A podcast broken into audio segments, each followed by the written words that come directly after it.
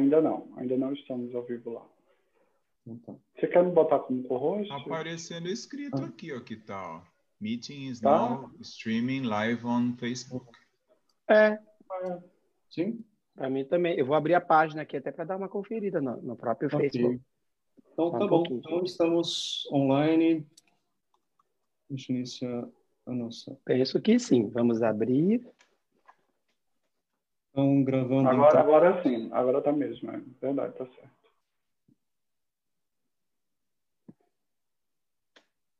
Então tá.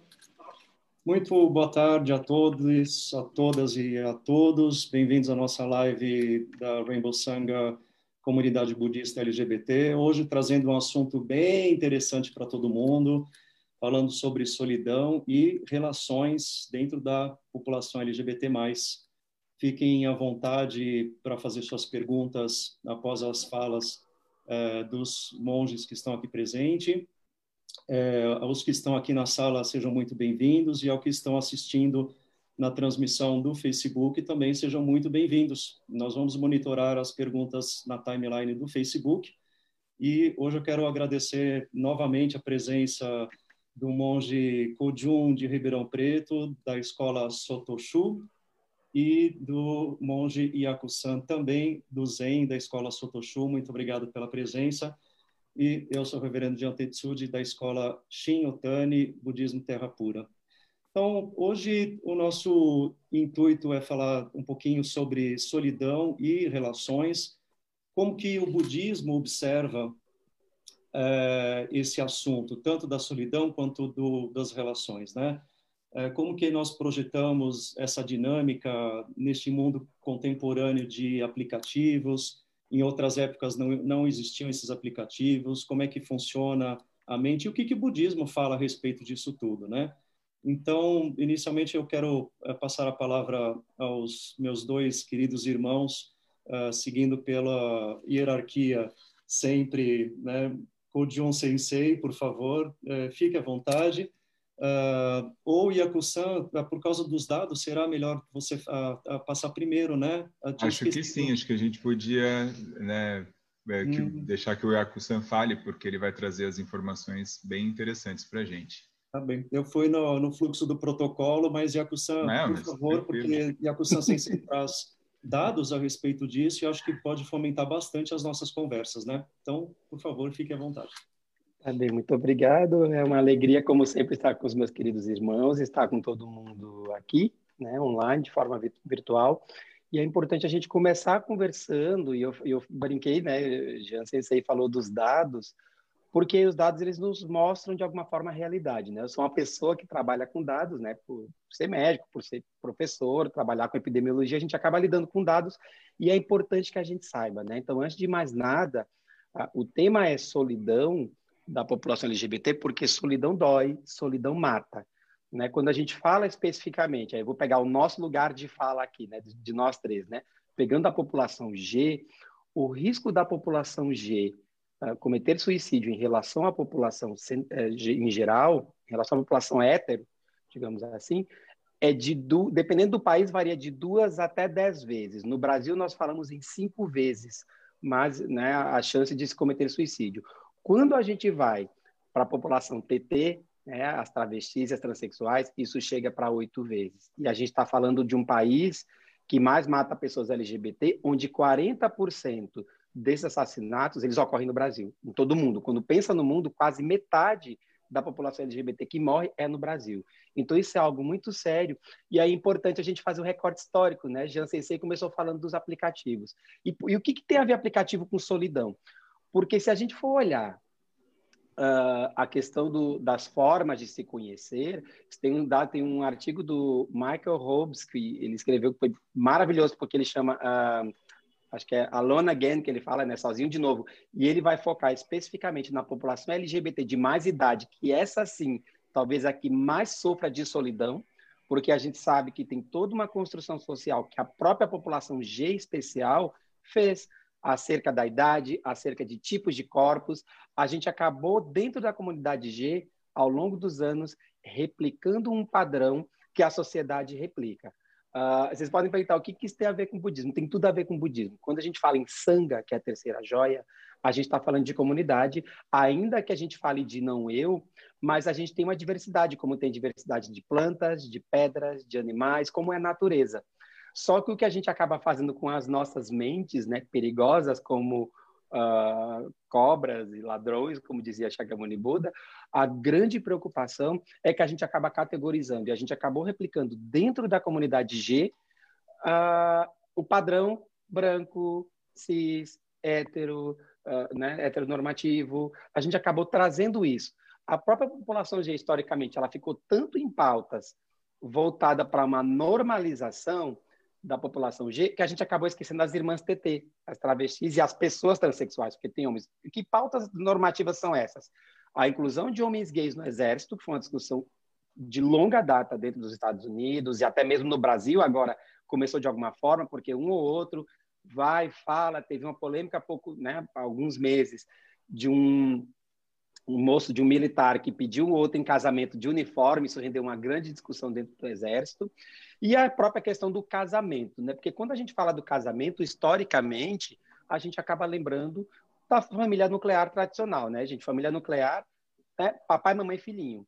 E a gente acabou trazendo tanto isso, essa normalização, que acabou esquecendo de outros aspectos. E aí acabou a gente trazendo para dentro da comunidade G essa reprodução machista, Uh, enfim, e quando a gente vai para o aplicativo é pior, né? Jean Sensei, de novo, né? Começou falando dos aplicativos, uh, e é importante falar deles porque lá existe muita, vou chamar, usar a palavra toxicidade acerca dos comportamentos, porque uma coisa tá ali, tá, eu quero conhecer alguém, ou mesmo para uma relação eventual, consensual, tudo bem não vai ser papel do budismo entrar no mérito, né? o nosso único foco, né, Jun pode falar melhor, é a questão da relação sexual imprópria, e o impróprio para nós é quando causa sofrimento ao outro. Só que mesmo com os nossos comportamentos dentro dos aplicativos, quando a gente rechaça negros, ah, eu não gosto de negro, não tenho tesão por negros.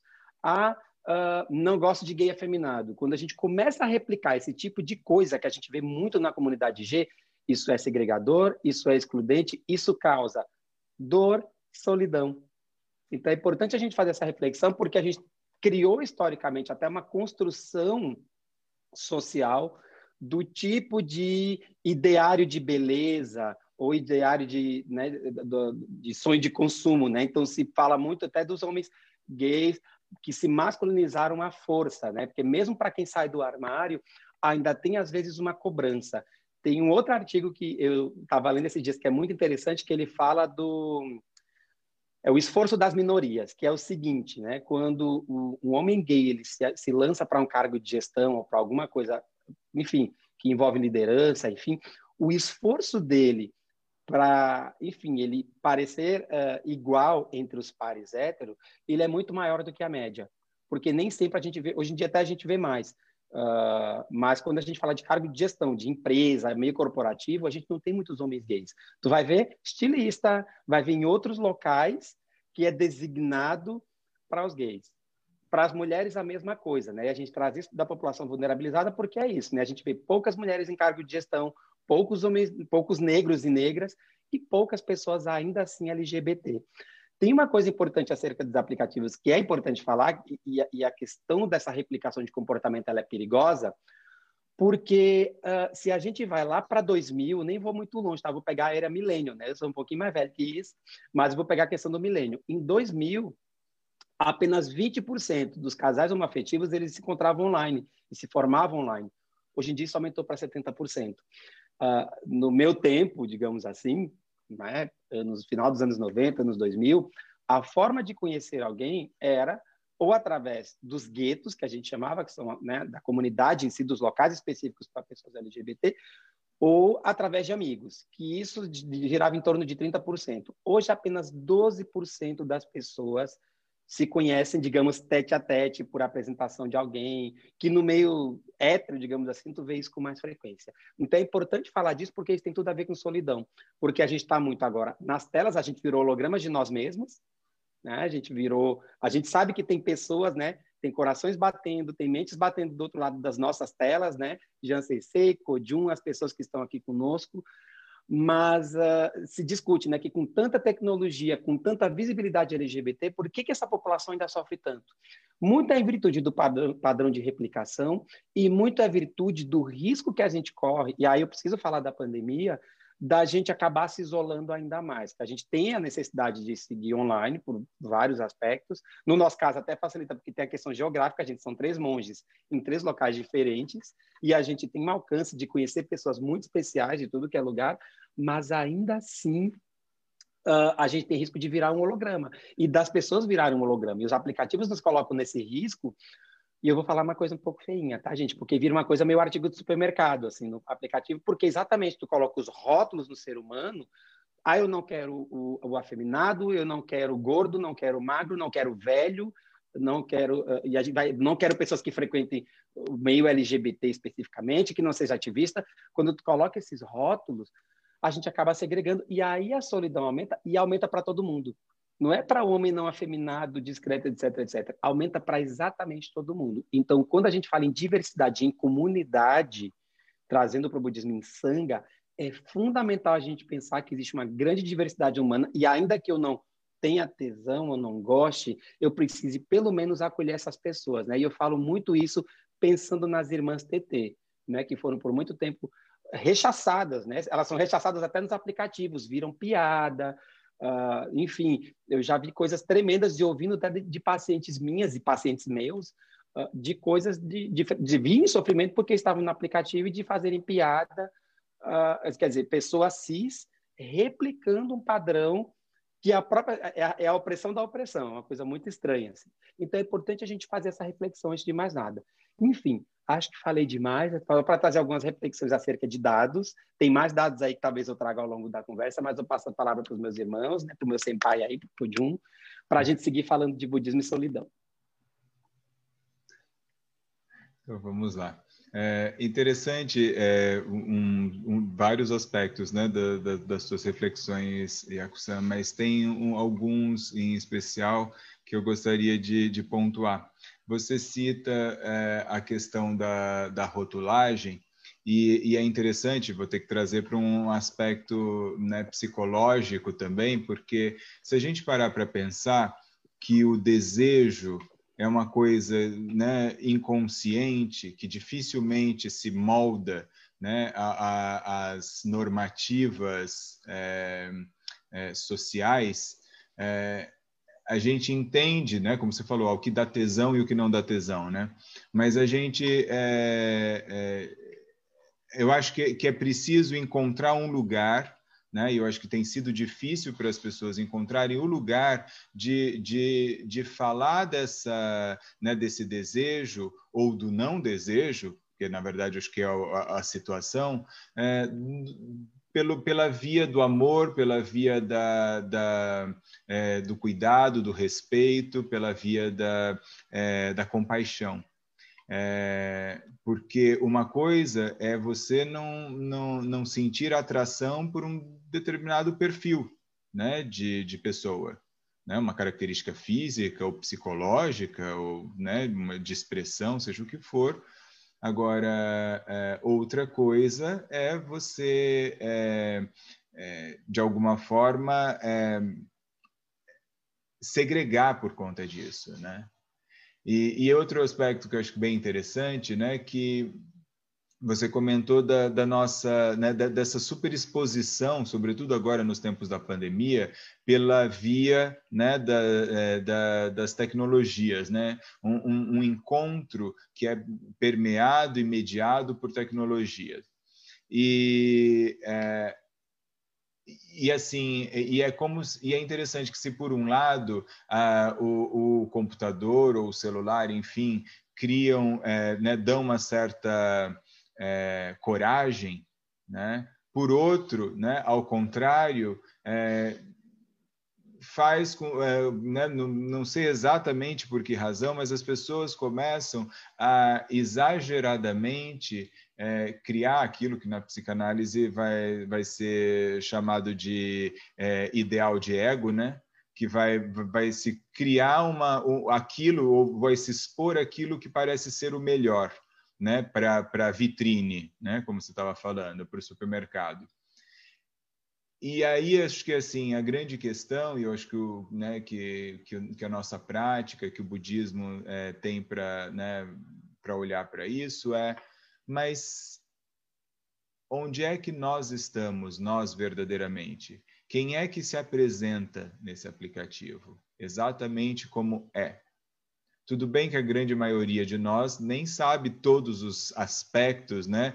todos os é, meandros, todas as é, todos os aspectos né, de, de nós mesmos. A gente tem processo de construção e de conhecimento.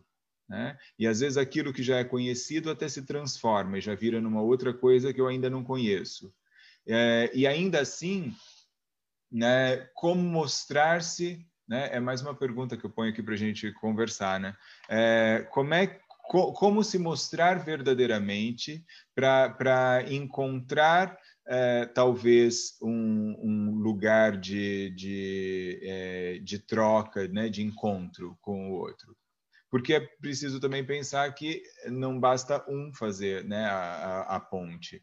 É, a, o relacionamento é uma ponte que se constrói é, pela, pelos dois, né, pelas duas margens, né, e se encontra no meio. Não adianta um lado só fazer a ponte, né? Então acho que é interessante a gente é, pensar nisso para refletirmos.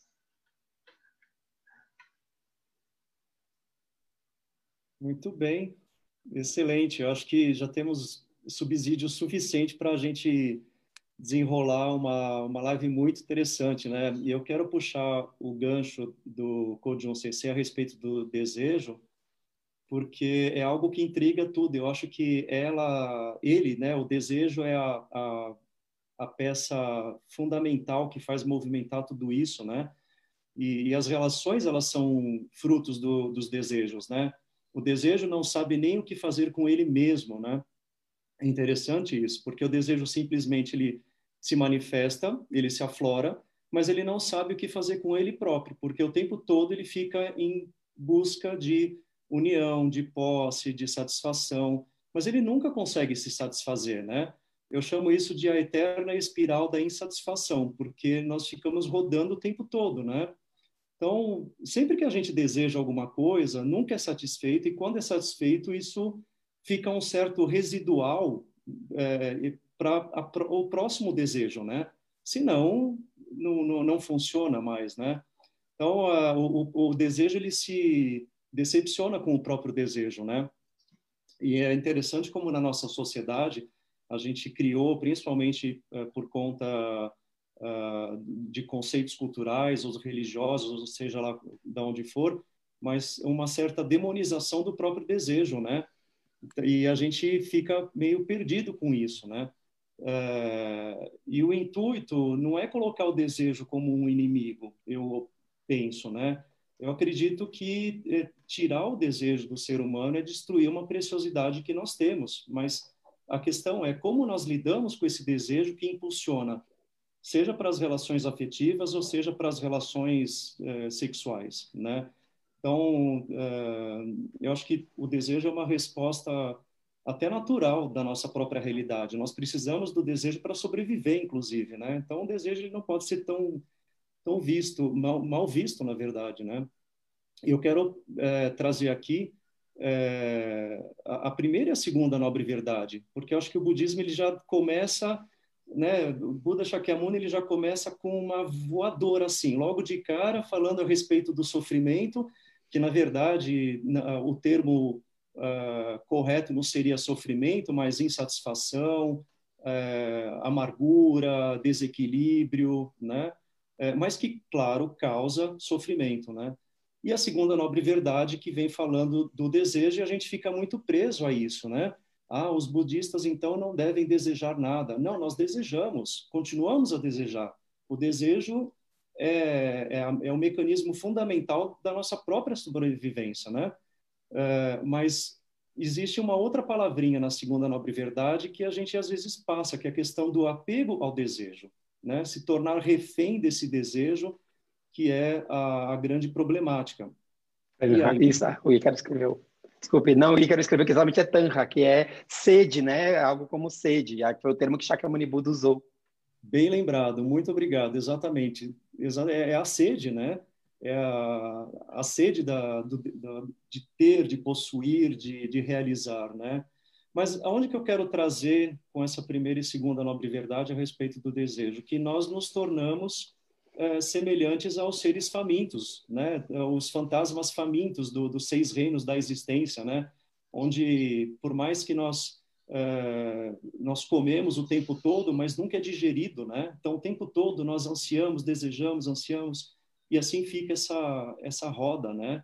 Mas eu acredito que é, conhecer o desejo e conhecer e reconhecer o apego a esse desejo e trabalhar em cima disso já é um grande princípio para a gente poder lidar com esses aspectos da relação, seja afetiva, seja sexual, né? Então, ao invés de é, renunciar ao desejo, é renunciar ao apego, na verdade, né? É trabalhar esse apego, né?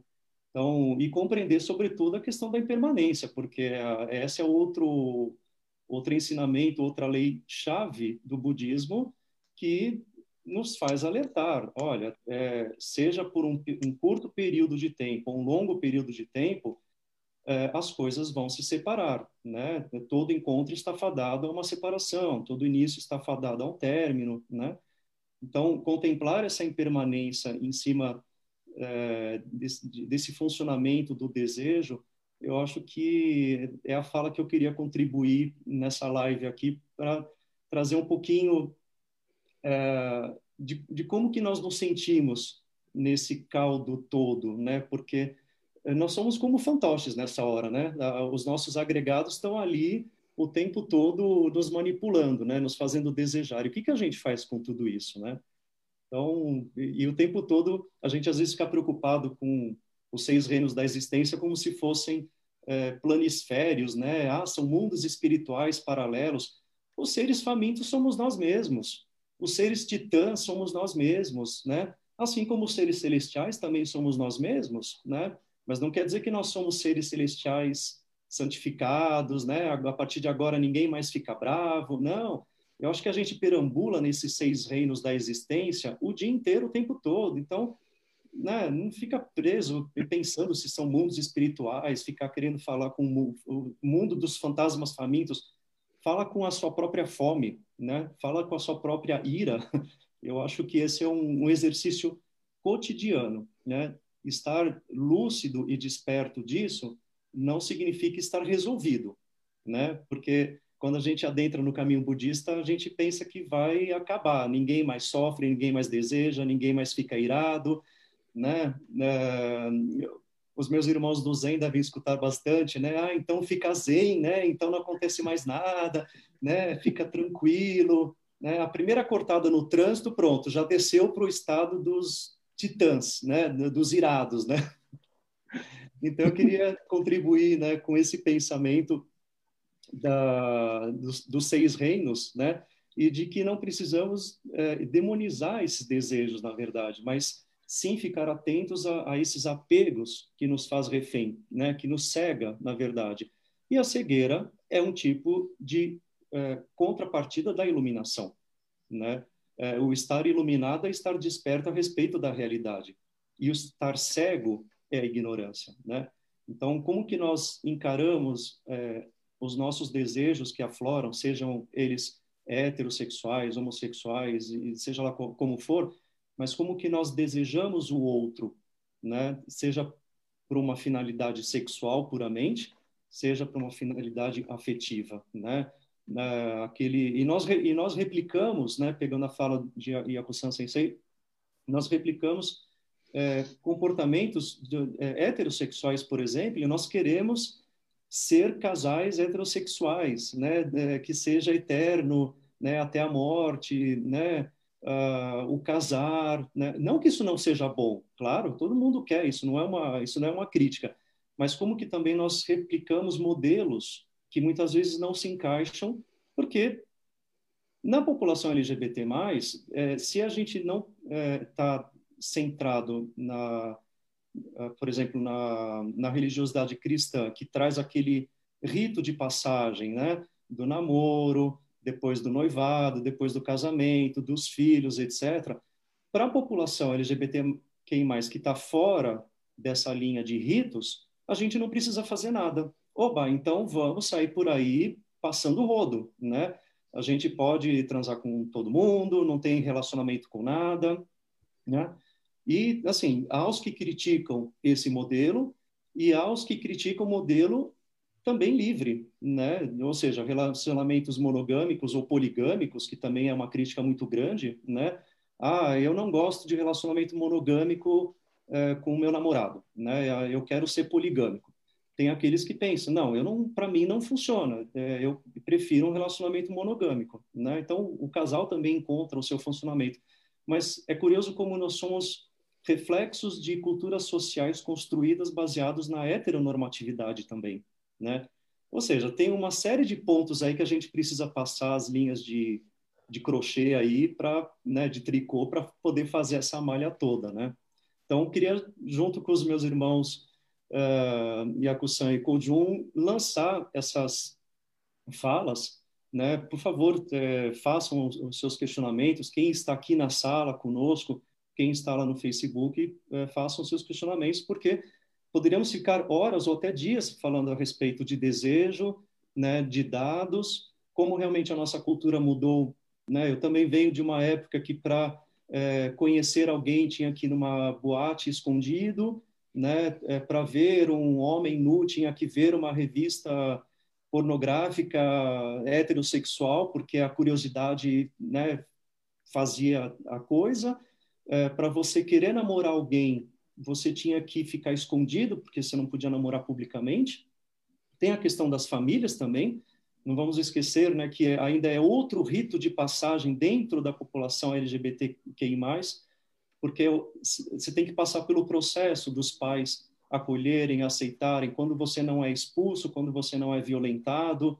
Uh, enfim, é um leque gigantesco de situações que existe uh, para todas as letras, na verdade, né? Então, eu acho que é por aí. Se, eu, se vocês quiserem fazer suas comentários ou os participantes, por favor, fiquem à vontade. Vou só fazer uma acrescentar uma, uma coisa. Eu achei interessante você falar tanto da questão do desejo é, quanto dos é, espíritos famintos, né, insaciáveis. É, a gente, é, no que diz respeito ao desejo, a gente é desejo. Né? Isso faz parte né, do, do, da nossa existência, não dá para negar. E ainda que a gente não conheça, a gente conhece seus efeitos na nossa vida, na nossa existência. É, acho que a grande questão, né, então, que é um pouco acho que você estava querendo dizer para a gente, né, é o que fazer com esse desejo, como é que eu lido, como eu me relaciono com o desejo. Né?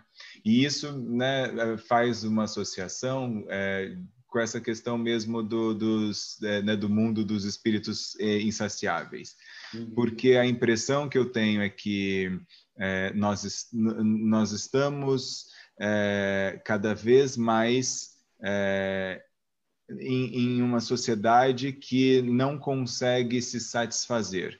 Porque, como não tolera nenhum tipo de frustração, o desejo pula de um ponto a outro com muita rapidez para não dar tempo de cansar, para não dar tempo de, de frustrar, para não ter que é, se haver com a reparação, a organização, a, a, a o, o, cuidar de um, de um, no caso aí de uma relação, né? Então, ah, não tá bom, eu vou embora né? Mas espera, não, não, não se pensa por que, que não está bom e tal. E aí, né? Então é interessante que aí você tem é, os aplicativos, né? Como a gente estava falando, como, a, como o supermercado, o açougue, a vitrine, não sei, né? Eu gosto da ideia do açougue porque eu, quando, é sério, porque quando eu era pequeno eu é, morava numa cidade pequena e a gente comprava as coisas, carne que você comprava no açougue, leite na leiteria, eram essas coisas,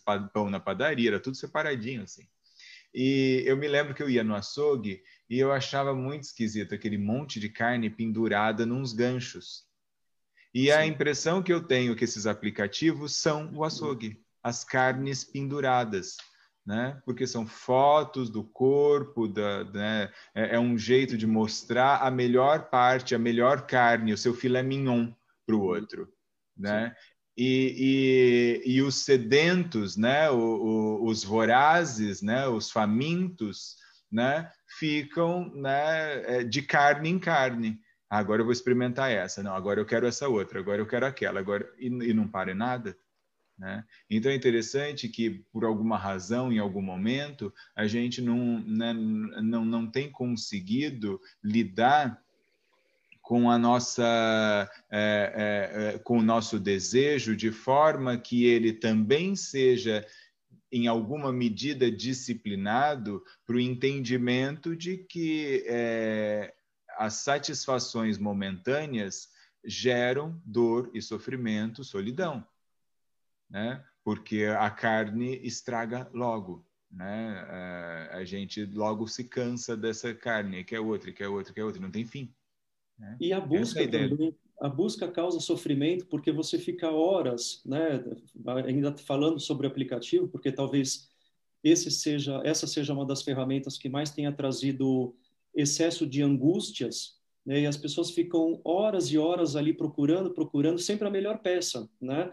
Então, ah, esse daqui tem um braço bonito. Beleza, mas eu vou deixar ele de lado porque deve ter um outro cara melhor ainda, né? É, esse daqui ele é mais bonito, ah, esse tem barba, ah, o outro não tem barba, mas ele é mais musculoso, e assim vai, né? Então, é, é, essa, é uma sofrência essa busca, né? É por isso que eu, fiquei, eu, eu, faço muito essa, essa analogia com a açougue, porque você vê, como você citou, são peças, partes. São peças, é. né? Então é o peito de um, o braço do outro, as costas de não sei quem, o olho de, de, de sei lá quem mais. E, e, mas assim, onde é que estão as pessoas nisso? Né? Cadê o ser inteiro? Né? Que tem os defeitos, que tem aquela parte que eu nem gosto muito, mas o conjunto me agrada né? Sim. Mas, mas o, a conversa, né? A inteligência, ou sei lá eu o quê. Mas não, não se chega nesse ponto, né? Porque como a gente vê né, fotos e, e, e conversa com, com, com, as partes do corpo, né, não dá tempo né, do todo dizer a que veio. Hum. Né? Será que esse excesso de possibilidades não está criando cada vez mais solidão nesse mundo LGBTQI+, e notadamente o mundo gay, porque ele é muito ele é muito carnal, ele é muito físico, né? Ele é muito voltado para o sexo, né? Eu não sei se as outras letras talvez tendem a isso, mas a gente percebe muito no mundo gay esse tipo de comportamento, né? Essa facilidade é. de poder transar com todo mundo e não transar com ninguém ao mesmo tempo, né? E não criar é, relações no... ao mesmo tempo, né? Também, é, essa coisa do distanciamento social ela é muito estudada, né, pela, pela própria psicologia, né? Eu vi vocês falando dos aplicativos, tem dado também, tá? Falando em dados, eu sou opa, pessoa dos dados.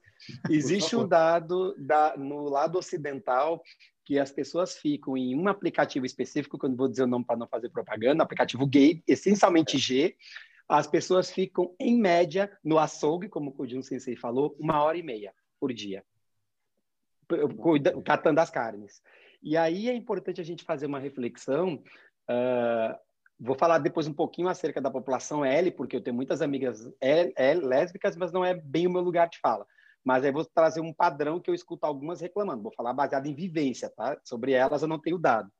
Mas uh, é importante a gente pensar uh, que existe uma coisa, talvez pela própria pelo próprio problema que era, em gerações anteriores, ter um relacionamento uh, homo uh, afetivo uh, de maneira tranquila e livre, por assim dizer, talvez a, coisa da, da, própria fluidez e quase da ilegalidade que alguns casais viveram ao longo de décadas acabou levando a um distanciamento emocional. Né? Eu me lembrei de um autor que é professor da Universidade de Nova York, o, o Pan, uh, Pachankis, que ele fala do distanciamento uh, emocional. E, e, ele fala que é interessante isso porque, bem dentro do que vocês falaram, uh, eu vou até um certo ponto. Eu vendo meu filé mignon, gostei muito da comparação, porque é isso, eu vendo meu filé mignon, mas aí eu guardo as minhas vulnerabilidades, as minhas fragilidades, as minhas limitações. E quando a gente vai a fundo a conhecer alguém, quando a gente casa com alguém, digamos, quando a gente se envolve com alguém, a gente passa a ver isso. E a gente vive o que o próprio Pachanquis fala, que é a hipótese do melhor menino do mundo, que é essa coisa da gente realmente se vender. Tem essa coisa do esforço da gente ter que fazer, porque socialmente, pela exclusão, a gente tem que se esforçar muito mais para ser o melhor. E aí, falando, eu adorei a, a comparação que o Jean Sensei fez dos seis reinos, porque a gente passa exatamente por isso nas 24 horas. E a população G, a gente vê isso notório. Quando a gente fala dos Ashuras, dos Titãs, a gente vê exatamente a questão da competitividade. Quem tem o melhor corpo, quem tem. Uh, as melhores grifes no corpo, quem é o mais másculo, quem é o mais cortejado, quando a gente pensa nos aplicativos. E eles não são um problema, a questão é a maneira como a gente usa, que é muito ligada à forma, digamos, não muito adequada da gente lidar com desejo, né? Buda ele, ele categorizou o próprio desejo em sub, em sub os dukkhas, né? As insatisfações e subsatisfações. E eu me lembrei de uma que é a é a viparinama do kata, que é a insatisfação da impermanência, né?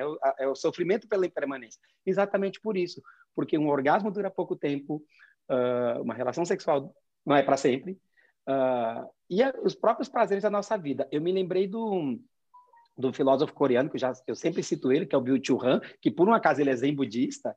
O Byung-Chul Han fala uma coisa que é sensacional, que é a coisa do thriller seeker, que, que eu acho que o Kojun citou, que é para eu ter uma alegria, para eu ter uma emoção, tem que ser algo extremo. Então eu só vou ser feliz se eu tiver enchendo a cara, sei lá, lá na Tailândia. Então a gente vai para o extremo e inclusive está ligado aos dados, né? Eu homem dos dados de novo, uh, aos altos índices de dependência química uh, entre a população LGBT, entre os próprios Gs, né? A questão do excesso de álcool, do excesso de drogas, tem uma mescla de necessidade de achar essa alegria que talvez eu não esteja encontrando por uma questão existencial, seja porque eu, eu padeça dessa solidão, né? e seja pela própria questão de opressão sexual. E aí, de novo, quando a gente vai para a teoria da interseccionalidade, assim, ah, eu não sou homem cis, eu não sou branco, eu não sou discreto, eu não sou musculoso, né? Sei lá, eu sou uma bicha preta, afeminada, talvez trans travesti, nossa, a replicação fica muito mais intensa e ela vai sentir muito mais do muito mais isso, né? Então, talvez até falar de desejo, o desejo dela vai ser diferente do homem cis branco, do homem gay cis branco. Né? O desejo dela talvez vai ser só assim, alguém que me aceite como eu sou. O nosso fica na coisa, né? Muito do é isso, do corpo perfeito, da, né? Da, da, do, de achar o príncipe encantado, literalmente. A gente acabou trazendo essa, esse conto de fadas para o próprio aplicativo. E não vai ter, gente. Tem uma péssima notícia. Não tem, não existe. Né? É, é, é isso. E o budismo nos ajuda a ver. Hã? Não, eu só eu comentar, não, não dá tempo de ver o príncipe encantado. Não dá, exato. Porque, porque você, como você se relaciona só com uma parte, como você falou, a ideia é, é, é, é da. É, as, as experiências são fugazes, mas precisam, só, só servem se forem extremas se forem é, apoteóticas de alguma maneira, uhum. arrebatadoras, né? É, o, o, a carninha lá que não, não que talvez não, não tenha a idade adequada, que talvez tenha um pneuzinho, que tem mais pelo do que eu gostaria, não serve. Como eu posso ser feliz com essa pessoa cheia de defeitos? Parece que, que, a gente quer comprar a carne, mas não quer levar a gordura, pelancas, coisinha que vem junto da carne, os nervinhos. Né? Manda limpar é. no açougue, né? É, é não, exato. Limpa no açougue, uma... exatamente. Exatamente. Aí uma última coisa que eu estava me lembrando é que a gente acaba se aproximando até o padrão de sofrimento que as mulheres passam. Meninas, desculpem se eu falar alguma bobagem, tá? Mas é, a gente acaba trazendo, por exemplo, existe muita questão do etarismo na população feminina, né? Um homem velho, ele é charmoso. A mulher velha é velha. Tem isso, a gente vê isso na cultura pop, se vê muito isso, né? E na cultura em geral. Quando a gente traz para o nosso meio, é um pouco isso, né? Eu morri de rir esses tempos, porque uh, teve um aluno mesmo falando assim: olha, estão me chamando de Derry, né, que é uma sigla para cara mais velho, o menino com 27 anos, eu caí na, caímos na risada, eu falei, gente, estão te chamando de, de, quer dizer, o que, que sobra para mim? Tipo, eu tô para lá da Kakura, virei uma múmia, então, desculpem a brincadeira, mas é um pouco isso. Então, a gente acaba replicando o etarismo que a população feminina sofre, acaba acontecendo conosco também. O que eu ia falar da população L é que tem uma discussão que eu já tive com algumas amigas, e a única coisa que eu vou falar, porque não é meu local de fala, é que elas discutem que também essa questão de tender a replicar alguns padrões uh, da sociedade heteronormativa, elas fazem entre elas. Por exemplo, as relações da população L muitas vezes acabam sendo fluidas, porque elas acabam, algumas, não todas, te, é, acabam replicando o padrão do macho pegador, do macho alfa. Uhum. Isso é o que eu ouvi. Né? E aí é baseado em vivência, a única coisa que eu vou trazer aqui sem dado nenhum, e de novo, não é meu lugar de fala, mas eu vi isso de muitas amigas, falarem dessa coisa do, de, de representar o macho alfa na comunidade L e acabarem também tendo relações pouco sólidas ou relações sucessivas, né? Eu não vou nem estou entrando aqui no mérito do trisal, que é uma coisa que se fala muito da da, né, da falou o Jean, Cecei falou do, dos relacionamentos poligâmicos, mas tem agora a questão dos trisais, né? Que é uma coisa que se discute, enfim, teria que ter, eu acho que um momento de conversa só sobre os trisais, né, de falar isso, de, de, de do, do, poliamor, né, que se fala muito em dia. Mas aí uh, talvez valha mais ver alguém que tenha vivenciado isso, porque em alguns momentos uh, a própria discussão sobre o poliamor parece exatamente mais um mecanismo, me parece, tá, gente, me desculpe quem tem um trisal, mas me parece às vezes mais um mecanismo, de novo, de criar esse distanciamento emocional, né, me lembrando de novo do Pachansky, Pachansky é o cara que vale a pena ler, porque ele fez um primeiro ensaio controlado sobre uh, a questão cognitivo-comportamental da, da própria afirmação gay. E tem uma coisa interessante que, pelo fato dos relacionamentos G terem sido uh, discriminados, digamos, por muitos anos, serem algo não oficiais, não tem uma legalidade, inclusive, no papel, então é difícil falar até o que se está sentindo, né? Então tem uma, até uma discussão que eu vi num artigo esse tempo que era assim, um, um homem chegava para outro e falava, ah, eu te amo, e o outro falava, ah, tá, eu adoro panqueca, né? Uma coisa meio assim, porque por desconversar, por criar esse distanciamento. Claro que numa sociedade que se discute muito a questão do individualismo, onde falar eu te amo está cada vez mais difícil para todo mundo, para nós fica pior, né? Dentro da comunidade fica pior, porque a gente foi por muito tempo recluso à ilegalidade. A gente ainda, né, acaba sendo, de certa forma, ilegal porque muitos de nós ainda morrem. Né? Falando de novo nos assassinatos. Então, de novo, né, é importante a gente fazer essa discussão acerca do distanciamento emocional e pegando o gancho do desejo que os dois senseis falaram, é que a grande questão do desejo é quando a gente, quando a gente acaba tornando o desejo muito maior do que ele, né? Teve um comentário aqui falando do Tanra, que é exatamente a sede, ela é uma satisfação contínua, ou seja, se eu não consigo minimamente entender que, bom, desejo ele faz parte até da preservação do ser, do self, ele é importante, né? Um dos mecanismos do ego, mas se eu não tenho cuidado com isso, bom, eu acabo uh, tornando o desejo maior do que eu, assim como o, o, sofrimento, se eu acabo tornando maior do que eu, é quando ocorre coisas como suicídio, por exemplo, né? Uh, as pessoas se matam, enfim, e chegam a condutas extremas exatamente porque elas acabam uh, o sofrimento vira maior do que o ser. E nesse caso, quando o desejo vira maior do que o ser, nós temos problemas aí que são as compulsões, né? Seja compulsão desde álcool, drogas, pornografia, as horas gastas em aplicativos, sem às vezes se satisfazer. Uh, uh, e eu digo o mínimo que seja, né? E, e quando a gente vai para gerações um pouquinho anteriores à geração de aplicativos, quando ia para as próprias uh, boates ou locais de guetos, digamos assim, também tinha isso, porque era o açougue presencial, né, que o Cojum falou. Era um açougue presencial onde eu tinha que estar com a melhor grife, com o melhor corpo. Se eu era mais ou menos ou não era tudo isso, acabava ficando sozinho, sozinha.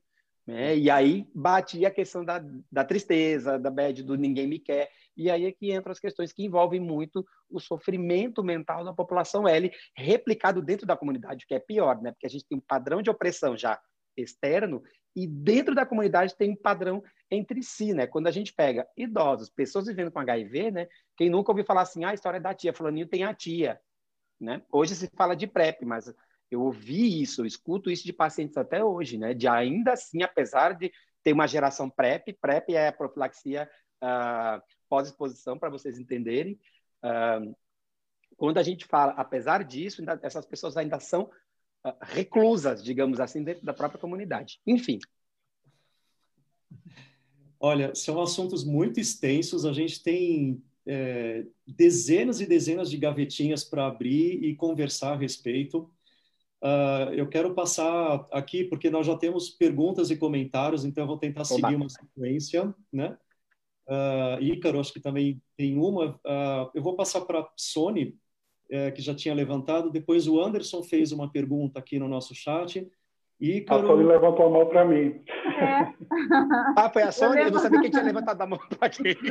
Ah, é que eu não conseguia levantar a mão. Aí eu fui ser coleguinha legal, aí levantei a mão para ele. Então, é quem quer perguntar nessa mãozinha? Ele. Eu. Ah, tá Ela levantou para mim.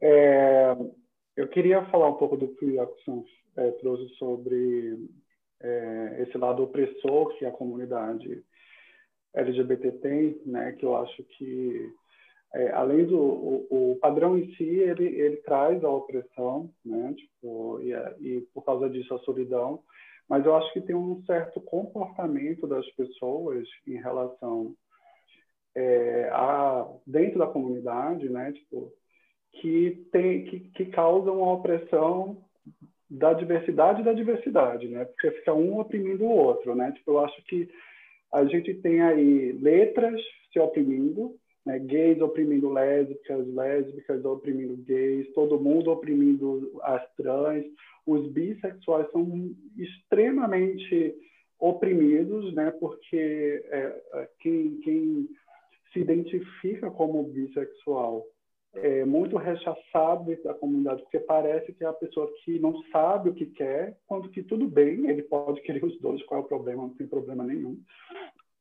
nisso, né? Tipo, não quer dizer que a pessoa seja confusa, ela só gosta de é, mais de uma opção.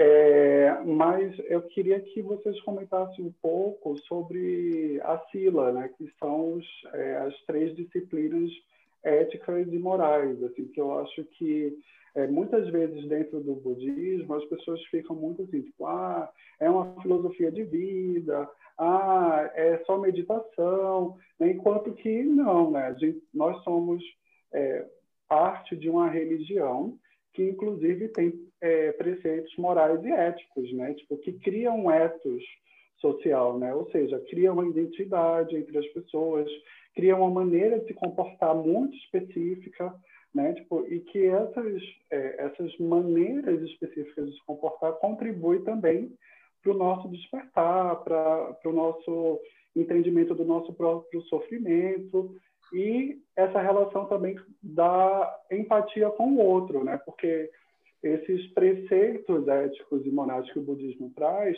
tem muito um olhar a partir é, do outro, né? Assim, tipo, ah, a gente precisa, é, talvez, é, reduzir o nosso sofrimento, mas também reduzir o sofrimento do outro. Então, assim, olhando para isso que vocês trouxeram da comunidade, que um fica oprimindo o outro, de que maneira vocês acham que a fala correta pode contribuir de alguma forma, a ação correta pode contribuir de alguma forma, o modo de viver correto pode contribuir de alguma forma, né?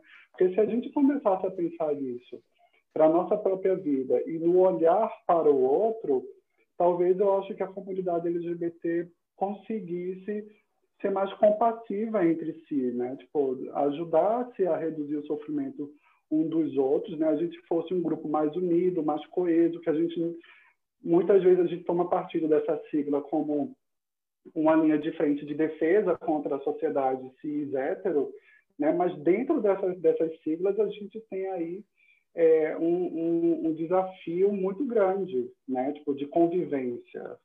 Né? É, era isso que eu queria que vocês, de repente, puderem falar um pouquinho. Excelente. Quem começa? Vocês? Eu acho que o uh, Sensei Jean devia falar um pouco, porque é, é, no fim só tá a gente falando, eu, eu Yaku-san. eu quero ouvi-lo também. Ah, eu eu gosto muito de, de pensar nesse assunto a respeito do, do desejo, né? É, entender ele como um mecanismo e uh, fazer as devidas observações, uh, fazer as devidas contemplações uh, do, dos ensinamentos budistas em cima, por cima dele, né? eu acho que a gente não precisa sucumbir ao desejo ao tempo todo, né? Eu tenho uma assadeira de bolo que eu acabei de fazer, né? É, tudo bem, mas eu não preciso comer aquela assadeira inteira. né? É, é, a questão do controle, eu acho que já é um, do, um dos princípios, né? É, reconhecer o desejo como uma base de sofrimento. Se eu sei que esse excesso de ansiedade, de busca dentro de um aplicativo, por exemplo, aquilo ali me resulta, eu já experimentei o sofrimento, por que, que eu vou reincidir nesse, nessa busca? Né? Eu posso buscar para satisfazer o meu desejo? Ok, pode, mas eu não preciso ser refém dele, né? Então, uh, eu, é bom também trazer, por exemplo, os nossos três venenos mentais, né? Uh, a nossa ignorância, a nossa ganância e a nossa ira, por eu ignorar como eu funciono, como eu percebo, como eu desejo, eu levo a um excesso de ganância. E essa ganância, quando ela não é, ou o desejo, né, quando ele não é realizado, ele, é, ele se, se transforma numa ira. Né? Quem nunca ficou revoltado de não ter o desejo realizado é, eu chamo de bofe perdido de Atlântida, tá? Da, agora pouco. Então, assim, quem nunca ficou frustrado daquele bofe perdido de Atlântida, que ficou conversando comigo horas e de repente sumiu, né? Se eu já sei, eu já experimentei aquilo, por que, que eu vou reincidir? Então, fazer uma atenção plena, contemplar aquilo ali, não renunciar, não repudiar, mas do tipo, ok, eu sei que você está fazendo isso comigo, eu lembro muito da, do, de um livro do Thich Nhat Hanh em que ele fala assim: coloque a raiva sentada do seu lado e converse com ela. Né? O problema não é ter raiva, não é ter ira. E até gosto de uma fala que eu repliquei da, da monja Coen há tempos atrás, né? que o problema não é ter ira, né? Não é ter raiva, mas como que você lida com essa raiva. E é exatamente isso. É, é nós budistas não vamos deixar de ter raiva mas como eu lido com essa raiva é jogar uma luz de sabedoria em cima dela. Então, acho que utilizando uh, os três venenos mentais, né, uh, a interrelação entre os cinco agregados, por exemplo, eu ter consciência da minha forma, das sensações, das percepções, das formações que se criam através do medo ou do desejo, e a consciência que eu tomo disso tudo. Né? Então, é, ter uma, uma, uma dinâmica em cima disso, ter ciência dessa mente dualística, né? ou então, vamos um pouco mais além, talvez, uh, as quatro distorções da mente, por exemplo, entender que o eu ou esse desejo ele é permanente, entender o eu como substancial, entender o belo ou entender o prazer na, no sofrimento, né?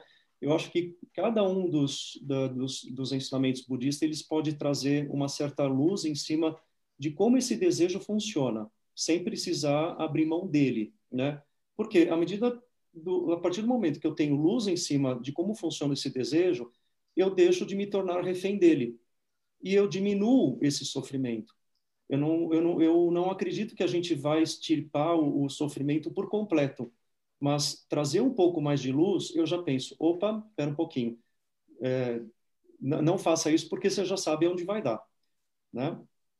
Então eu acho que eu, eu ficaria com cinco agregados, por exemplo, contemplando aí com esses três venenos mentais, eu acho que entrelaçando eles, né, é, a gente consegue pelo menos ter um, uma ficar em paz com esses desejos. Eu acho que essa é a frase, ficar em paz.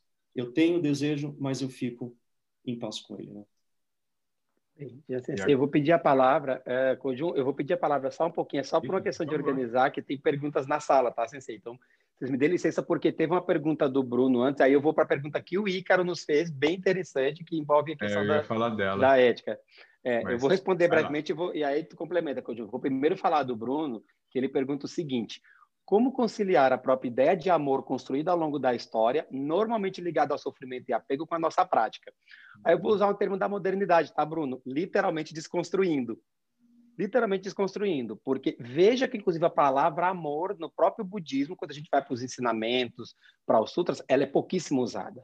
Eu gosto muito da palavra que, que o Thich Nhat Hanh usa, que é, digamos, bondade amorosa, né? Quando a gente vai para Maitri no sânscrito, envolve mais a questão de afeto do que de amor em si, porque é bem isso que tu estás falando. Quando a gente vai ler a questão de romantismo, nos remete ao romantismo do, da virada do século XIX para o XX, né? Que é a coisa do sofrimento. Mesmo hoje em dia, né? Quando se fala da sofrência, falando do Brasil, é um pouco disso, né? E não necessariamente. E aí entra de novo a questão do thriller seeker. Quanto maior o apego a uma emoção extremada ou apoteótica, aquela coisa do maior o tombo, né? Maior o sofrimento vai ser posterior quando isso acabar. Então, a primeira coisa é desconstruir isso, porque existe algo que eu pessoalmente acredito que é, eu vou chamar de amor maduro, que é a coisa do aprender a levar o afeto de forma mais fluida e serena, pensando em relações mais longevas, né? É, porque a gente fica muito exatamente essa loucura do meu amor, meu amor, meu amor, e aí na primeira decepção cai fora, ou como o Jean Sensei falou antes, né? Mal dá, acho que o Jun também falou, né? Mal dá tempo de aprofundar e conhecer as peculiaridades daquela pessoa, né? Pouco isso, viu, Bruno, que eu acho. E do Ícaro, eu vou começar, o Jun Sensei continua, ele perguntou a questão da ética budista. Eu vou falar da nossa ordem, porque nós temos os três pilares, né? Inclusive, a Sila Paramita, né? É o Kai, em japonês, é o nosso primeiro pilar, que exatamente são os preceitos. É importante lembrar desses três para nós, falando da Sotoshu em especial, porque é o seguinte: a gente tem o Kai, que é algo que direciona, que nos dá um norte. Quando a gente olha para uma sociedade em geral tão caótica ou tão fluida, tão líquida, né? Bauman já falava tanto das, da questão da liquidez, né? De tudo, do medo da sociedade. A gente vê isso numa série de elementos em, colocados na nossa sociedade. Quando a gente vai para o Kai, né, para o Sila Paramita, ela nos dá um norte, né? Ela, ela não é algo doutrinário que vai te jogar para céu e inferno, mas ela dá um norte, né? É como se fosse uma bússola. Ela vai me dar esse primeiro elemento e aí pegando exatamente uh, as questões que o próprio Ícaro falou, né? De uh, do caminho óctuplo, né? Eu aprendo a colocar em prática, eu pratico. Nós nos denominamos praticantes por isso. Eu aprendo a colocar em ação a fala correta, a ação correta, eu consigo colocar elementos do caminho óctuplo em ação, né? E depois entre os outros dois pilares da nossa ordem, que é o Jo, que é a meditação, né, para nossos zazen é algo muito central, e o E, que é o último, é a sabedoria, que é exatamente aprender a dar respostas adequadas, como dizia o mestre Shinen Yumen, né? Ele resume o ensinamento de toda a vida do Buda em dar uma resposta adequada ele resumia. E é um pouco disso. Então, Sila Paramita é o primeiro de tudo, né? pegando a questão dos preceitos, porque ela nos dá um, um norte. Quando a gente pega o preceito, não fazer, né, não ter relações sexuais impróprias, a discussão vai ser, tá, qual é o conceito de imprópria? E aí a gente segue no budismo, falando de vários elementos do que é impróprio. Só para dar um exemplo, tá, gente? Tem outros preceitos, mas eu peguei esse especial porque a gente está falando, afinal de contas, de desejo, de sexualidade, né, de orientação sexual, por assim dizer. Então, é, é importante a gente ter isso como uma bússola, sabe? Não sei se eu te respondi bem, mas eu pensando no Sila Paramita, ela vai dar um primeiro norte e é, ela é fundamental no mundo onde a gente brinca, né? Uma coisa que a gente fala muito no Brasil, que se brinca muito culturalmente, nós brasileiros, a gente é um povo meio da zoeira, né? Se fala muito assim, ah, no Brasil, regras, não há regras. Isso é um pouco perigoso. É engraçadinho, mas é perigoso, porque quando eu não tenho regra nenhuma, uh, eu acabo exatamente perdendo o norte. E o Sila Paramita, ele ajuda, né? E eu, por fim, eu adoro muito a frase que Sua Santidade Dalai Lama fala, que é exatamente, né? Uh, siga algumas regras, quebre algumas, viva a sua vida. Eu adoro isso porque exatamente traz um pouco da sabedoria, que é achar a adequação nas respostas. Vou comentar um pouquinho também. É, vou falar dos dois, das duas perguntas também, vou responder também um pouco ao Bruno. É, o que é interessante é que, assim, é, de fato a gente tem socialmente, é, o Jean Sensei já tinha comentado antes, a gente tem é, socialmente um modelo né, constituído de, de família. É, que vem séculos a fio, né, se, é, se, se propondo a ser o melhor modelo ele não necessariamente é, ele sem dúvida é falho, é, mas de alguma maneira é, ele também a gente não precisa demonizá-lo, porque há uma, uma, uma, uma certa é, constância né, que é justamente o que falta nessa, né, nas relações que a gente se propôs a conversar hoje.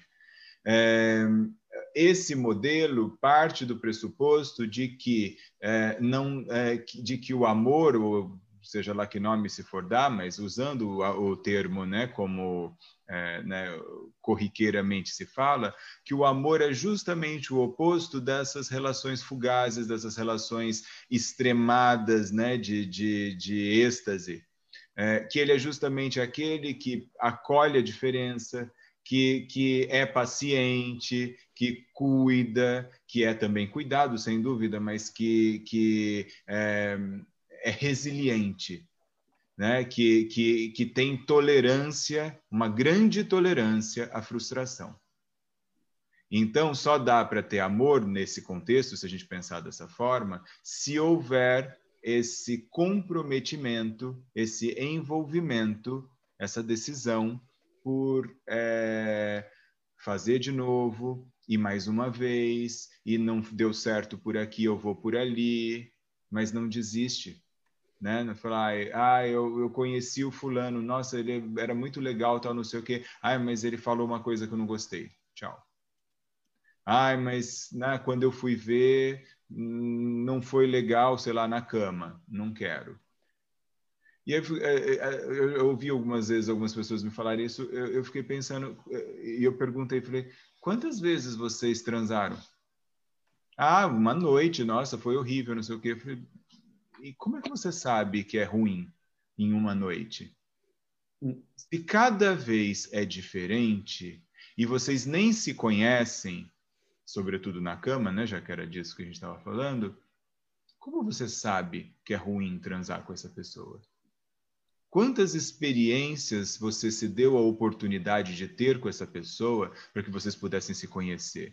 Para que vocês pudessem é, encontrar né, os, é, as brincadeiras corretas, né, corretas no sentido daquelas que agradam um ao outro, né? É, os, é, o tempo de cada um, o prazer e o desejo de cada um. Quanto tempo você se deu para fazer isso, né? Então, acho que esse é um aspecto. A gente pensar que o amor é mais uma questão de descoberta, e claro, por isso que tudo, todo mundo fala tanto em construção. É, e aí sim, não é o amor romântico, é um amor de, de, de, de, fazer o dia a dia da coisa acontecer. Nem sei se precisa dar esse nome de amor, pode chamar de qualquer coisa, né? mas né, é relação.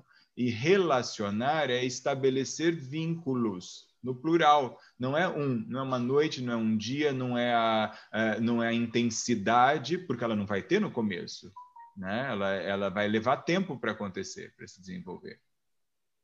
E aí eu acho que também é, é, fica um, né, um aspecto que, para que a gente se entregue a essa modalidade de, de ser, é preciso tomar uma decisão. E eu sempre costumo falar para os meus alunos, que agora indo também né, para o que o Ícaro perguntou, que os preceitos né, budistas, ou, ou a ética, ou a moral budista, são uma decisão. Não é imposto, é uma decisão que a gente toma. É, é difícil seguir, mas eu decido seguir.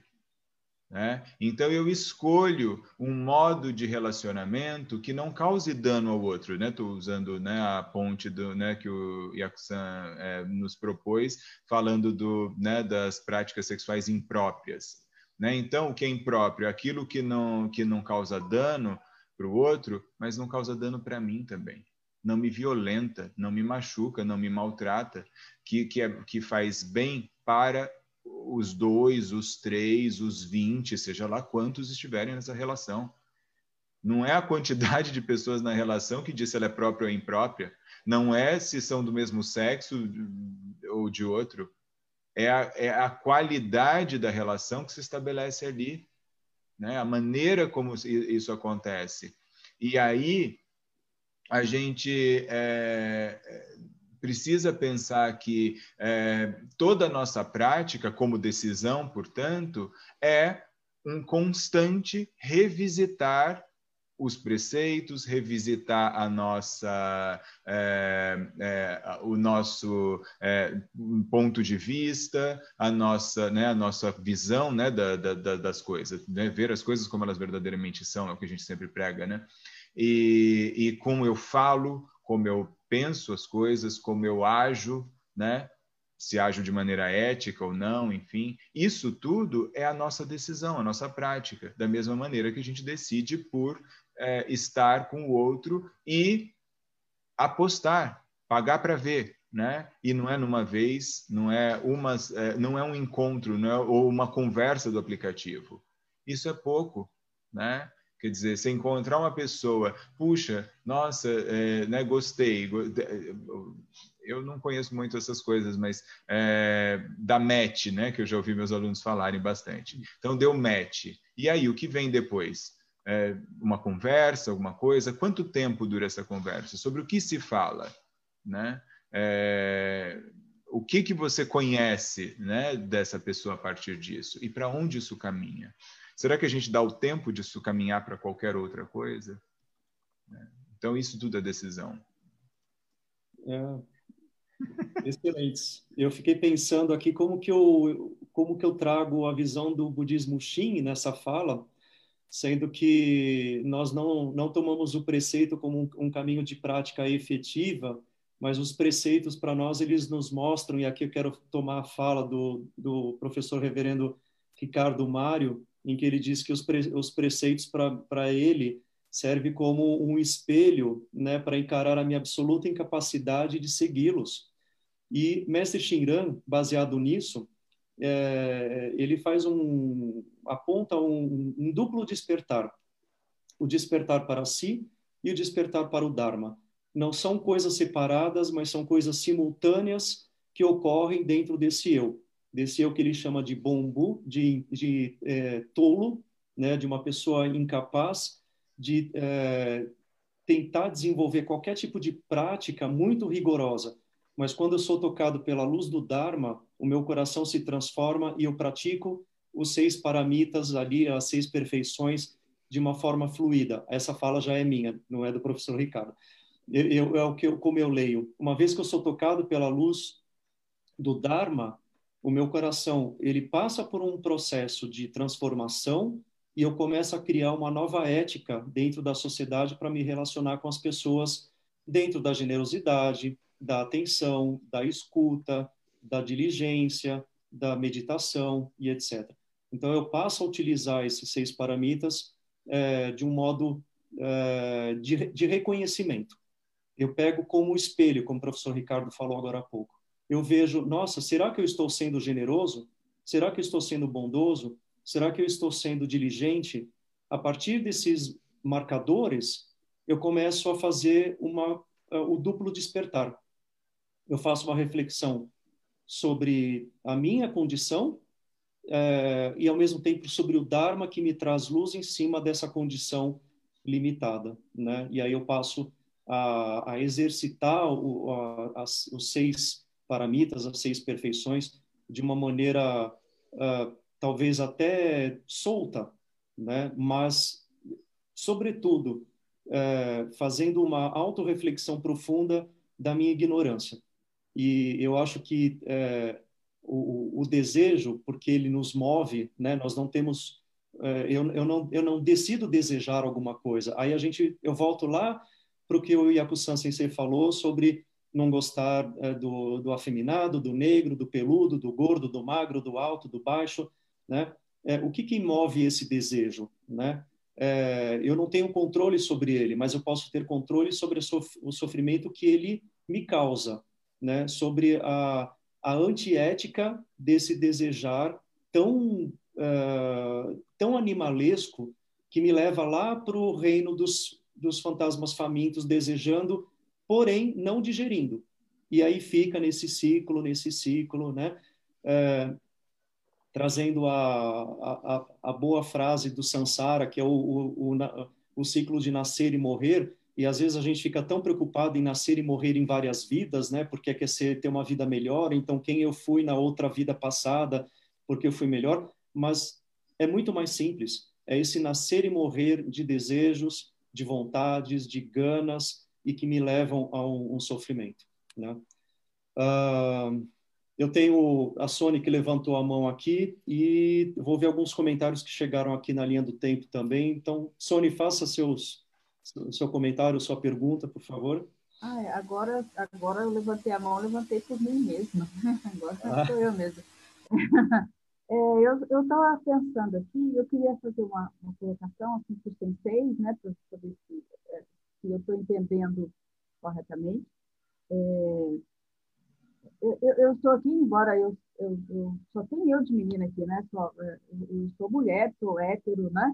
Então eu estou meio fora do, do aí, da, da, população, sou uma, nem sei se usa, mas enfim.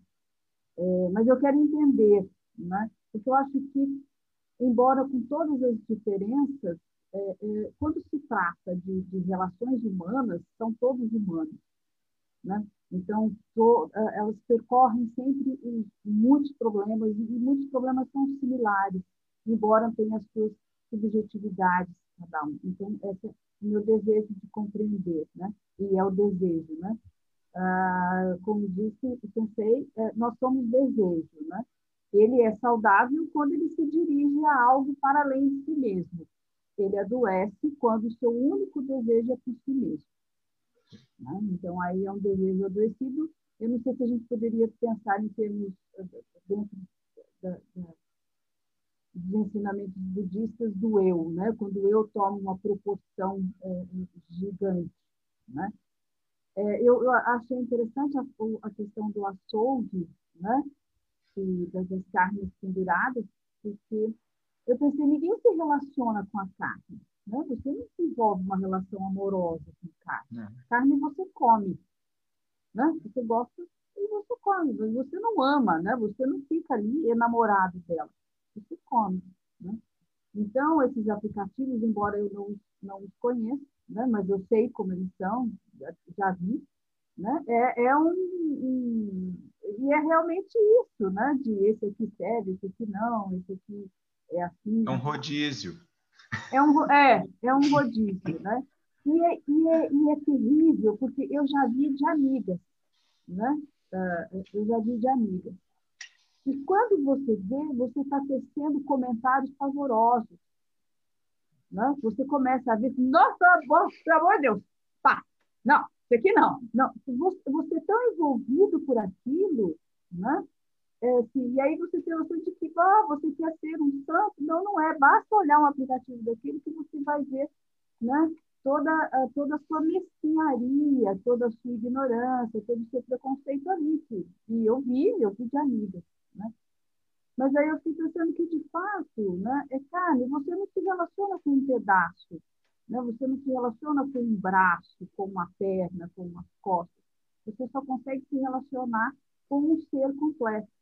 O duro é que me parece, não sei se eu, eu queria discutir, é, assim, levantar para vocês, é que esse eu completo não é o outro, esse eu completo sou eu mesma. Né?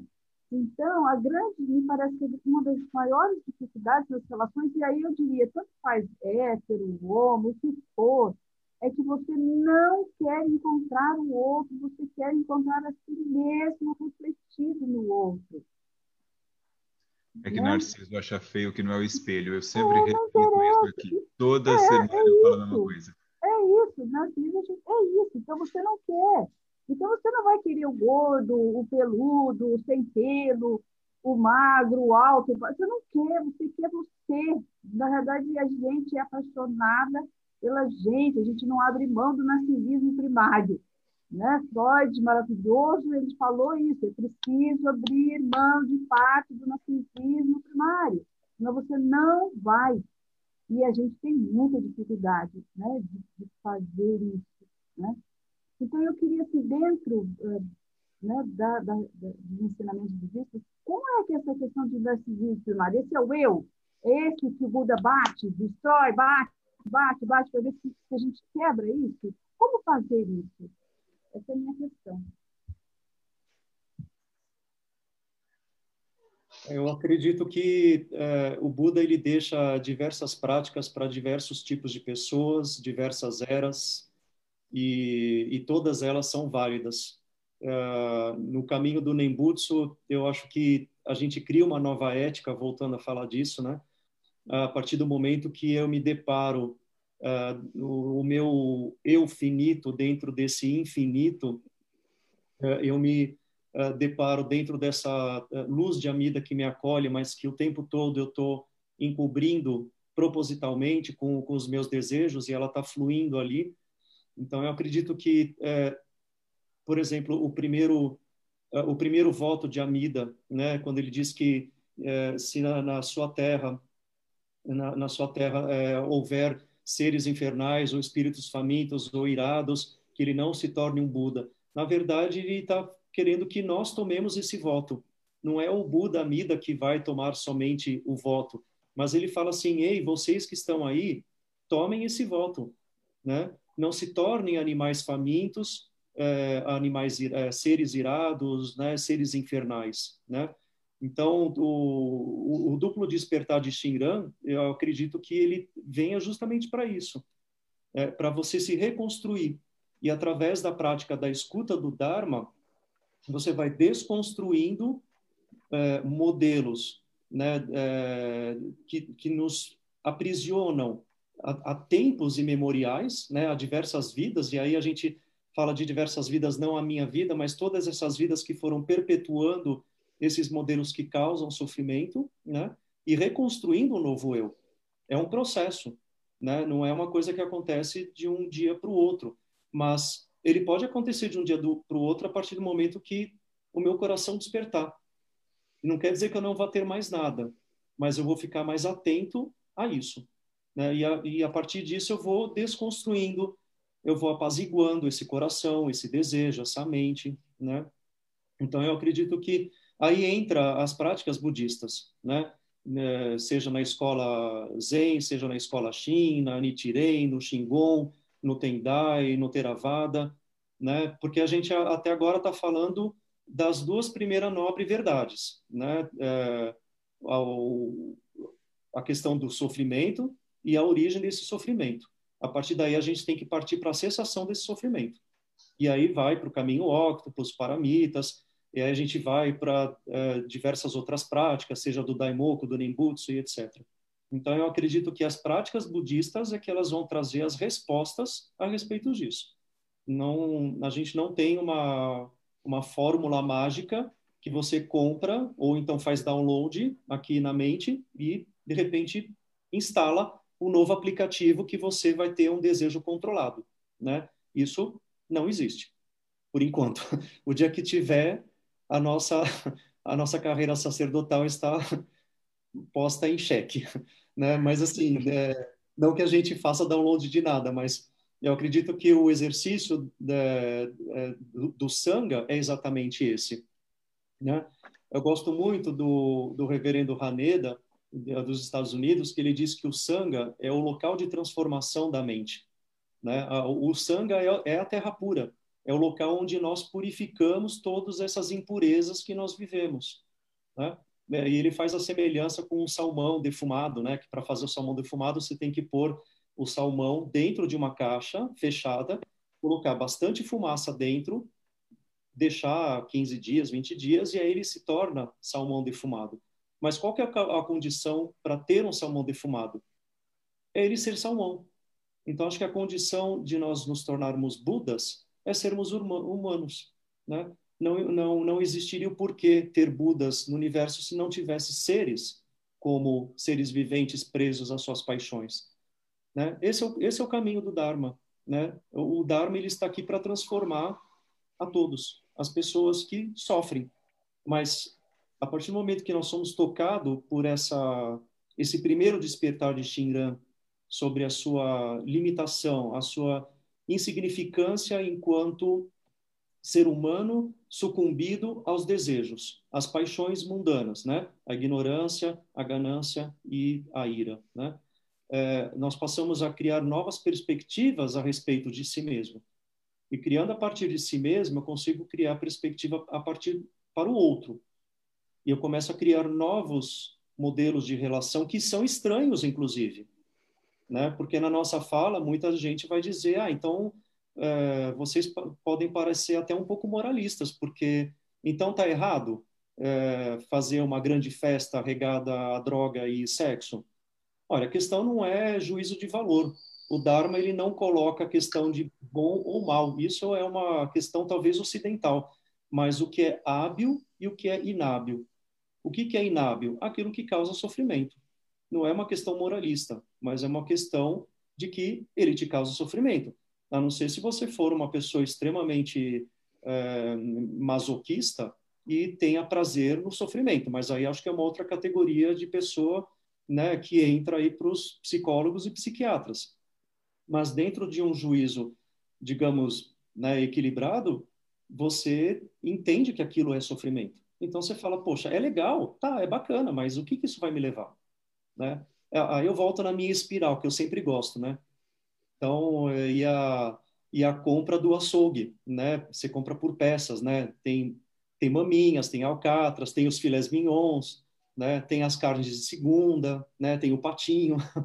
Então, é assim, né?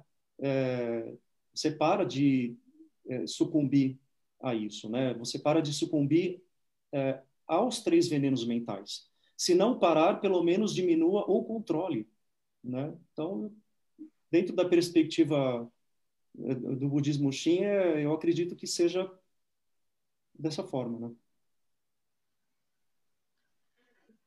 Vou fazer um, um comentário rapidinho.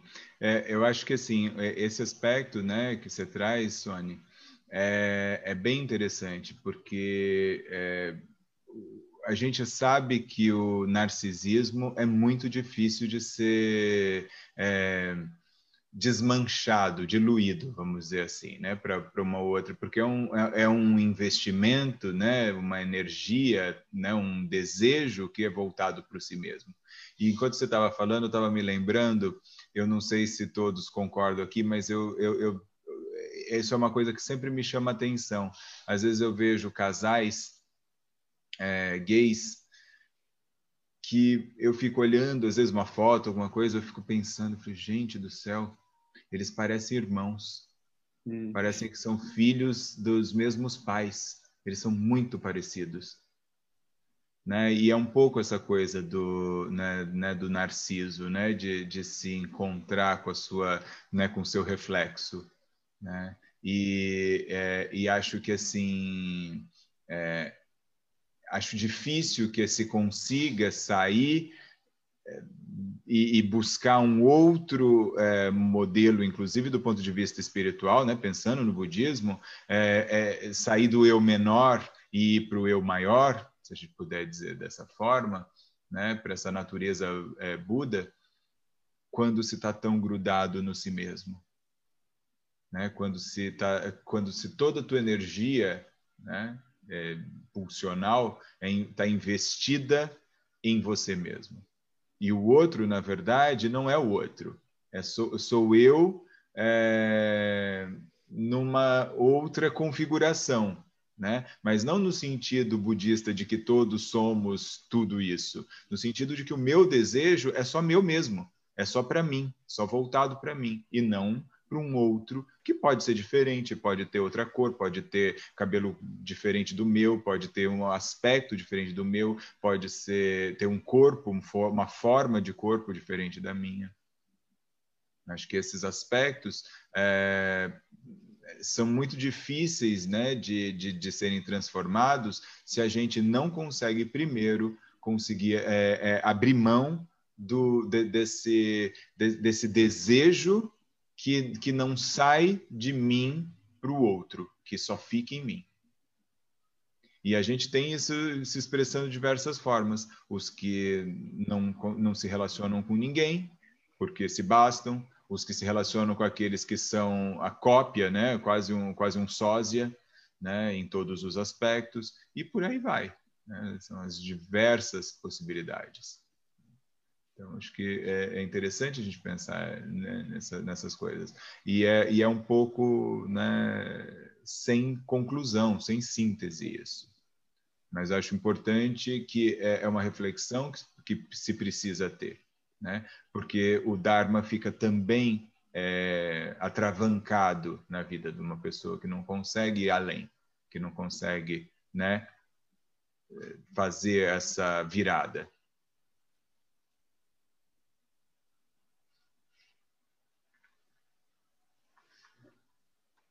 Yakusan, a gente já está indo para uma hora e meia de live, Nossa. então a gente pode começar a fazer as considerações finais. Bem. Se alguém mais tiver pergunta ou comentário.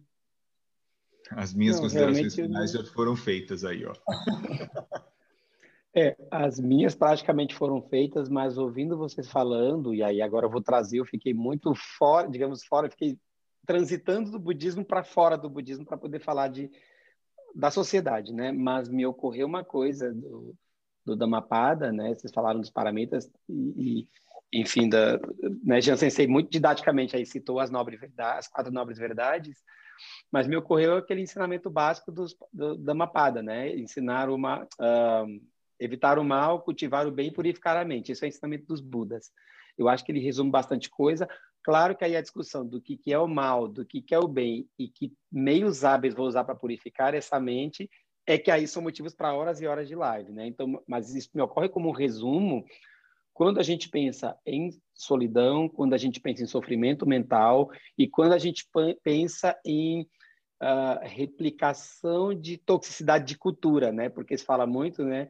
Da, da coisa que eles usam em inglês, que é o beat, né? Da coisa do, ah, eu consigo me afirmar através do deboche, da ironia, da força e até do rechaço aquilo que eu não acho interessante como padrão. Então, acho que esse ensinamento da Mapada ele resume muito uh, o que a gente pode fazer para gerar menos sofrimento para os seres, né? independente da sua orientação sexual, da sua identidade de gênero, enfim. É isso, é uma alegria sempre estar com vocês. Bem, algum dos presentes querem fazer algum comentário mais? Ícaro, Sony, Bruno, Anderson, Alexandre, não? Tá bem. É, eu acredito que sim. A gente tem que é, reformular. Eu acho que eu acredito que reconfigurar essas relações, né? É, de alguma forma elas são transmitidas para nós desde as nossas infâncias, né, modelo, os modelos românticos de pai e mãe, de família, isso cria uma certa ansiedade de querer repetir aquilo, só que o desejo sexual não condiz com a mesma estrutura da família heterossexual. É, alguém comentou aqui a esse respeito, né? Deixa eu buscar porque eu achei interessante. É, será que esses Será que porque esses padrões ainda não estão atrelados aos próprios modelos cis heteronormativos, com todo o machismo e patriarcado estruturais em nossa sociedade há séculos, então talvez isso deriva né, da gente tentar refletir é, os padrões de relacionamento nos modelos né, que a gente vê dentro da própria família. Né? É, e não, principalmente, não criar é, um, os uh, juízos de valores do que é certo do que é errado. Né? Quando uh, Codjun falou a respeito de uh, relações impróprias, né? o sexo impróprio, por exemplo, muita gente usou isso em cima de nós aqui da Rainbow Sangue, dizendo assim, é, mas homossexual é uma coisa imprópria. E a gente fala, mas aonde está escrito isso? O Buda não falou isso, ao contrário, ele deu até orientações para os monges ou monjas que tiverem características masculinas e femininas fazer a sua transição dentro do sangha, né? Então, não vamos tentar encontrar alguma coisa para justificar, porque a, a, iluminação, o despertar, está além de qualquer condição de gênero. Né? A, a condição para o despertar, para o iluminar, é a condição humana. Nem mesmo os devas, nem mesmo os animais, os, eh, os, os espíritos famintos, os titãs e os uh, os infernos eles têm essa essa condição, né? Então a condição humana é a mais propícia, né? Então eu acredito que uh, o Dharma ele consegue criar uma nova ética dentro das relações e, lógico, trazendo também a questão da solitude, né? Da, da, da solidão nesse mundo contemporâneo de, de se autoafirmar o tempo todo, se afirma rechaçando o outro, se afirma é, através da, do, do pegador, então eu posso pegar todo mundo, então eu estou muito bem porque todo mundo me quer, né? Aquele complexo de Johnny Bravo do desenho, né? Aí garotas todas me querem, né? Então a gente fica preso naquilo ali e no só que, né? Aí vem as redes sociais que contribuem com essa questão da exposição, do narcisismo, do palco de aplausos só que na hora que deita a cabeça no travesseiro, chora ou então invade os consultórios com angústias e solidões quando não vai para a parte das drogas e para o suicídio. Né? Então, eu acho que tem muito a se falar a esse respeito. Essa live ela é, é pouco tempo, né? esperemos que né, esperamos que nós vamos voltar a falar disso em outros momentos, porque há muito que se falar, né? Mas, é, enfim, eu agradeço aqui, né, Kujun Sensei e Akusan Sensei, todos os participantes, é, aqui diretamente da sala, aos que estão assistindo a gente pela, pela internet. Então, é, podemos fazer a transferência de méritos? É, algum dos C6 puxam? Kujun?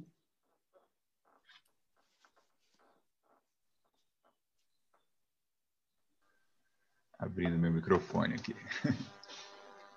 que os méritos de nossa prática se estendam a todos os seres e que possamos nos tornar o caminho de Buda.